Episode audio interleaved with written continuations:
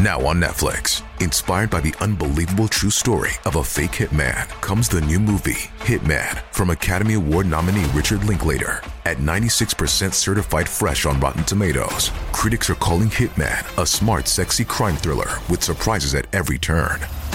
Starring Glenn Powell and Adria Arjona, Hitman. Now playing on Netflix and in select theaters. Rated R.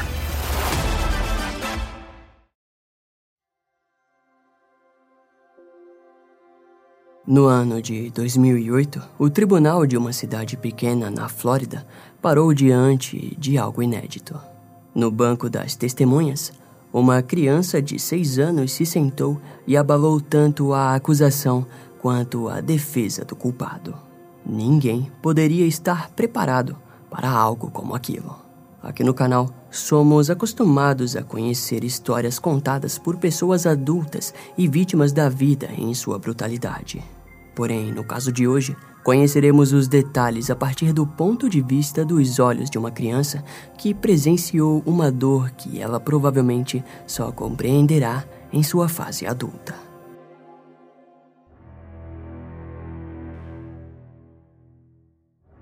A pequena vila de Esto, na Flórida, foi o cenário de um terrível acontecimento no dia 8 de agosto de 2007. Era uma sexta-feira cansativa para Amanda Lewis, de 27 anos, que trabalhava de auxiliar de enfermagem no terceiro turno de uma casa de repouso local. A mulher vivia sozinha com seus dois filhos, AJ e Adriana Ruto, de 6 e 7 anos respectivamente e que não eram irmãos de sangue. Amanda era descrita por seus amigos como uma mãe bem social e extrovertida. Da mesma forma, era sua filha Adriana, uma criança muito extrovertida e inquieta, algo comum por ela ter nascido com atraso mental e com transtorno de déficit de atenção. Já AJ era um garoto tímido e muito calmo.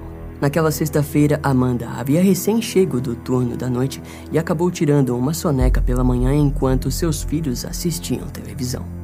As crianças estavam animadas e ansiosas, pois assim que Amanda acordasse, eles seriam levados para uma agradável viagem em busca de materiais escolares. Após acordar, Amanda ainda arrumava a casa quando seus filhos a questionaram se podiam nadar um pouco na piscina redonda da família. Inicialmente, a mulher alegou que se atrasariam se fizesse isso, então acabaram indo brincar ao redor da piscina. Depois de vários minutos, AJ correu até sua mãe e disse que Adriana estava na piscina. Amanda não entendeu o que aquilo significava de início e disse que AJ poderia deixar sua meia-irmã se divertir e entrar na piscina. Contudo, o que ela não sabia era que AJ estava querendo dizer que o corpo de sua meia-irmã, Adriana, estava na realidade boiando imóvel na piscina. Esse é o início do obscuro e misterioso caso de Adriana Ruto. Quando Amanda entendeu a gravidade da situação, já era tarde. A mulher tentou agir rapidamente fazendo uma reanimação cardiorrespiratória, mas aquilo não funcionou. Na chegada dos socorristas, a menina foi levada até o Hospital Bay Medical e no local foi atendida pela doutora Rini Fox. O fôlego de Adriana até que apresentou alguns sinais positivos de resposta. Entretanto, alguns minutos depois, seu corpo foi perdendo força. Às 5 horas da tarde do dia 8 de agosto de 2007, Adriana foi declarada como morta. A primeira investigação foi breve. O acontecido foi rapidamente dito como um triste acidente. Segundo as informações, Adriana tentou limpar os insetos da piscina enquanto estava em cima da carroça vermelha na beira da piscina e em algum momento ela teria escorregado. Naquele período, algumas pessoas já se questionavam como aquilo seria possível. Todas as informações do ocorrido pareciam uma notícia trágica que consideramos inacreditável ao ver. A piscina possuía 18 pés de largura e 4 pés de profundidade, ou seja, Adriana precisaria de ajuda para chegar à superfície novamente. Com as investigações, a polícia concluiu que, como a escada estava trancada no galpão da casa, não haveria culpa de nenhum responsável. Além de que a própria Amanda alegou que jamais deixaria seus filhos brincarem perto da piscina sem supervisão. Em contrapartida, a polícia foi surpreendida por um telefonema peculiar dias após o trágico acidente. Do outro lado da linha estavam os avós da pequena Adriana e AJ, que informaram que o garoto estava falando algumas coisas que seria interesse da polícia. A partir do momento que o garoto se sentou em frente a um oficial e começou a falar, o caso mudou para sempre. AJ contou uma versão diferente dos acontecimentos do dia 8 de agosto daquele ano. Em suas palavras, ele disse que sua mãe havia mergulhado Adriana na piscina por conta de que, entre aspas, ela havia feito algumas coisas que nossa mãe não suporta. O policial pediu para que o garoto esclarecesse suas palavras. AJ então disse que sua mãe havia afogado sua meia-irmã. Em seguida, ele pôs suas mãos em seu rosto para demonstrar o que havia visto. Aquelas informações foram o bastante para que o caso fosse reaberto e uma nova investigação fosse realizada. O primeiro passo da nova investigação era descobrir quem era Amanda Lewis e se haviam motivos para que ela cometesse um crime daquele nível. Os investigadores cavaram a fundo no passado de Amanda Lewis. A primeira descoberta foi de que, aos 17 anos, ela havia tido um filho chamado Alex. Com base nessa informação, a polícia entrevistou amigos e familiares. Todos eles relataram que Amanda era uma mãe incrível. Mas havia um fato estranho naquilo tudo. Depois de um ano de idade, Alex acabou morrendo. A razão da morte não ficou muito clara, mas foi considerada na autópsia como um ataque repentino, e junto a essa informação a polícia passou a trazer questionamentos à tona.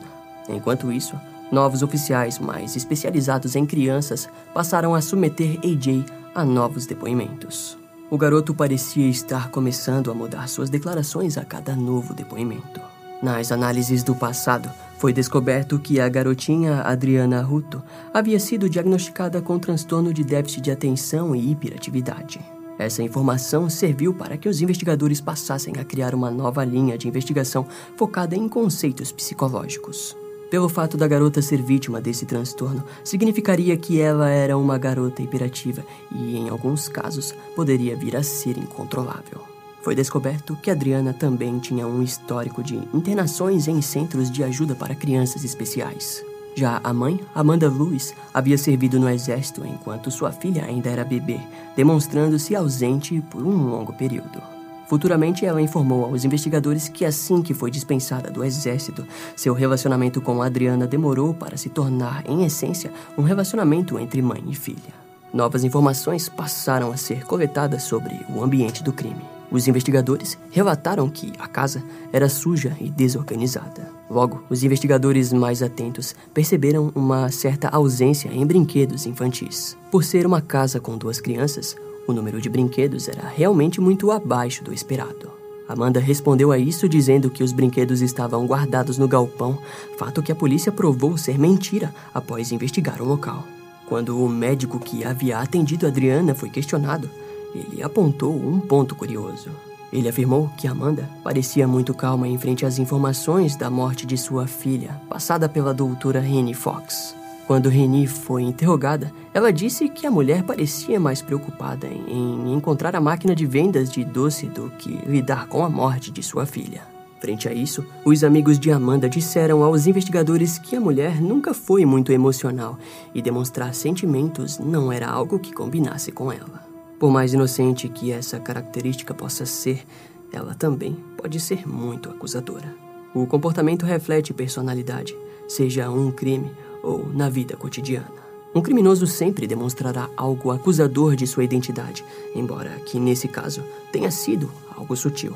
Na medida que a polícia chegava mais perto de acusar Amanda, AJ continuava a mudar suas declarações. Naquela altura, ele havia dito que testemunhou o afogamento por trás da árvore que estava ao lado do lixo de sua casa.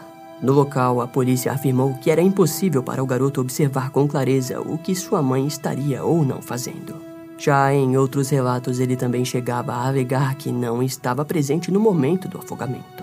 Assim que as declarações começaram a se contradizer, a polícia deduziu que alguém poderia estar o treinando para que falasse aquelas coisas. A polícia então descobriu que o padrasto de Amanda, Charles Burns, compareceu no lugar após o incidente para buscar o seu neto.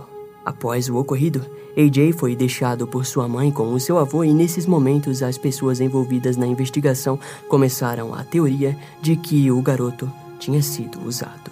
Amanda concluiu essa linha de investigação dizendo que ela e Charles nunca haviam se dado muito bem.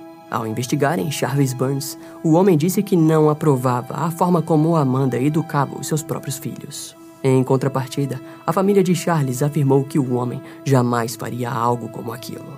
Vale ressaltarmos que Amanda foi submetida a um teste de polígrafo, no qual ela passou a ser questionada sobre o assassinato de sua filha. Porém, o resultado do polígrafo não é aceito pelo tribunal, e com isso, os investigadores precisaram de mais informações para prosseguir com o caso. Amanda foi submetida a uma entrevista onde liberou frases controversas, muitas vezes dizendo que ela e sua filha eram parecidas. Ao mesmo tempo, disse que Adriana costumava ser hiperativa, o que às vezes gerava nela um temperamento mais curto e direto com sua filha. Ao fim, seria questão de tempo para que a força policial decidisse o que fazer com a mulher.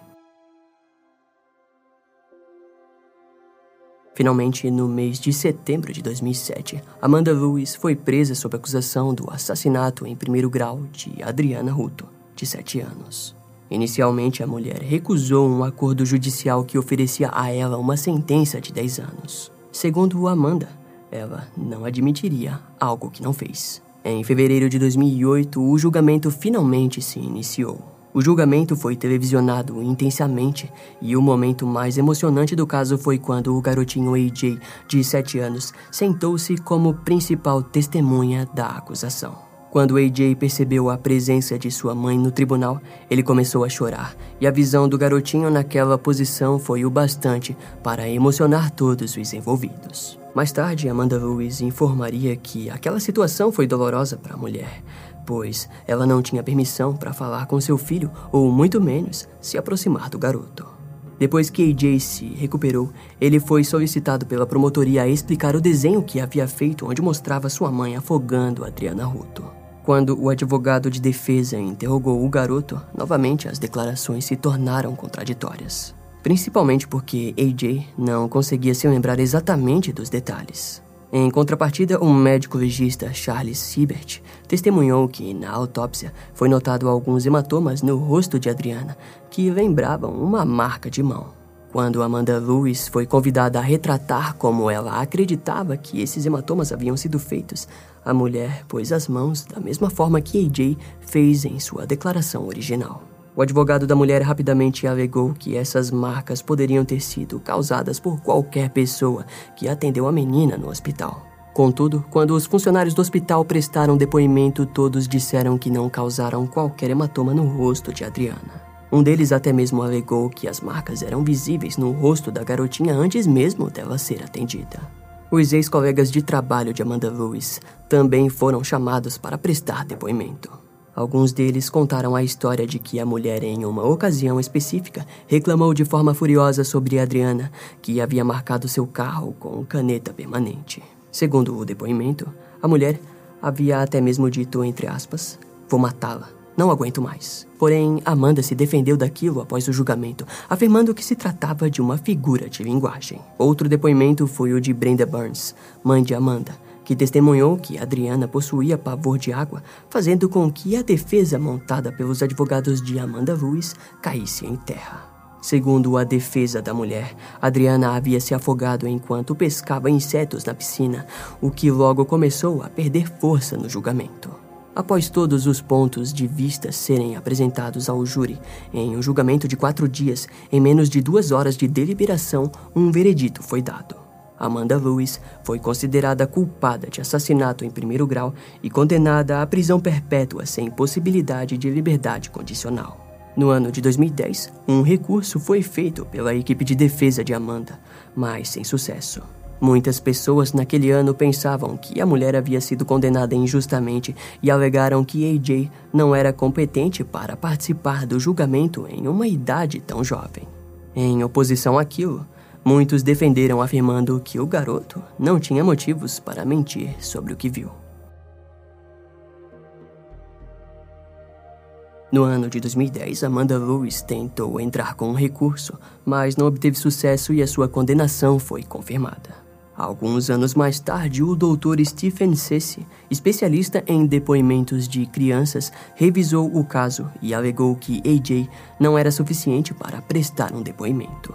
Stephen disse que quando se trata de crianças, especialmente como AJ, a qual ele descreve como tendo atraso de desenvolvimento, elas se tornam altamente manipuláveis ao longo do tempo a darem declarações falsas. Em um teste de Stephen, uma criança daquela idade poderia ser informada que um coelho existe na escola e ela alegará que ele realmente existe, mesmo nunca tendo visto. Segundo essa linha de pensamento, AJ não poderia ter repetido uma história tão detalhada e horrível sem algum tipo de ajuda. Um adulto precisaria ter contado a ele aquelas coisas. Alguns membros da família de Lewis e até mesmo a própria Amanda Lewis acreditaram nesse fato. A suspeita principal de todos aponta para Charles Burns, o avô de AJ e padrasto de Amanda. O homem ficou 15 minutos sozinhos com AJ após o afogamento e depois ainda o levou para sua casa. Nos dias de hoje, Brenda, mãe de Amanda e Charles, não são mais casados, e Brenda afirma que não ficaria surpresa se o seu ex-marido tivesse treinado AJ para falar aquelas coisas. Entre aspas, ele realmente não gostava muito da Amanda, disse ela certa vez. A questão é que Charles Burns insistiu que não treinou AJ para que falasse qualquer uma daquelas coisas, mas admitiu nunca ter gostado de como Amanda tratava seus filhos. De qualquer forma, nos dias de hoje, Amanda Lewis permanece presa e condenada pelo assassinato de Adriana Ruto. Frente a esse ocorrido, qual é a sua opinião? Nos conte nos comentários o que você acha que realmente aconteceu.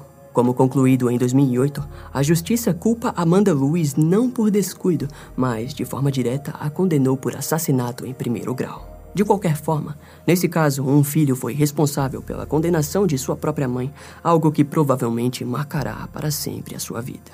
AJ, em sua pureza, relatou o que seus olhos podem não ter compreendido completamente, resultando num desfecho sem volta para todo o seu futuro.